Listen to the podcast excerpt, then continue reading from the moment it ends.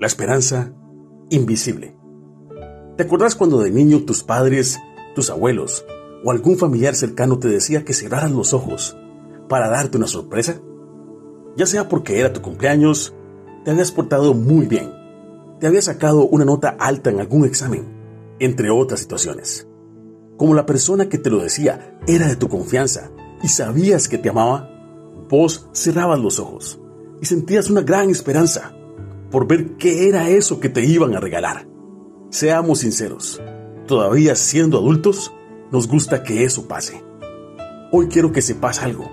Cuando hemos creído en que Jesucristo es Dios, que ha resucitado de los muertos, que está preparando un lugar hermoso para vos y para mí, como sus hijos que somos en su reino eterno, lleno de felicidad, paz y amor, podemos entender que el tiempo que estemos aquí esperando su regreso es como cerrar los ojos y confiar en nuestro Padre poderoso y amoroso.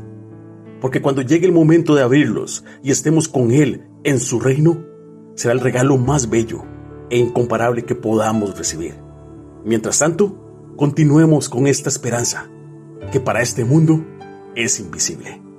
Cito las palabras escritas en el Evangelio de Juan. Jesús le dijo, porque me has visto, Tomás, creíste. Bienaventurados los que no vieron y creyeron. Juan capítulo 20, versículo 29.